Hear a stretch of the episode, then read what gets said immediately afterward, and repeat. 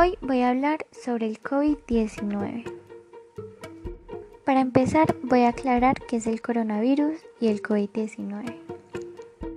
Los coronavirus son una extensa familia de virus que pueden causar enfermedades tanto en animales como en humanos. En los humanos se sabe que varios coronavirus causan infecciones respiratorias que pueden ir desde el resfriado común hasta enfermedades más graves. El COVID-19 es una enfermedad infecciosa causada por el coronavirus que se ha descubierto más recientemente. Sus síntomas son la fiebre, la tos seca y el cansancio.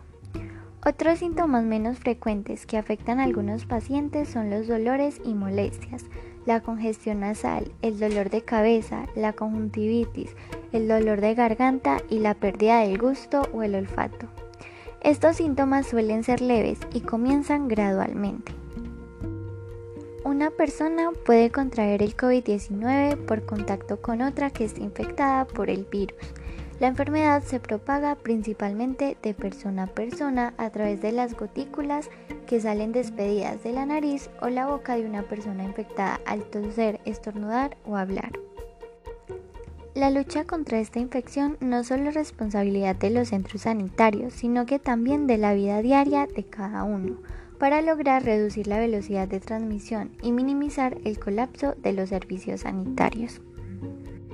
Algunas de las medidas básicas de prevención son lavarse las manos con jabón mínimo 20 segundos, limpieza y desinfección de superficies del hogar y trabajo, aislamiento social, informarse sobre esta enfermedad a través de fuentes confiables y quedarse en casa si está con síntomas respiratorios leves. El nivel de cercanía con personas a nuestro alrededor, el tipo de contacto que tengamos, la duración del mismo y nuestro comportamiento en la calle y en casa son clave para aumentar o reducir el riesgo de contraer COVID-19. Evitar el coronavirus depende de todos.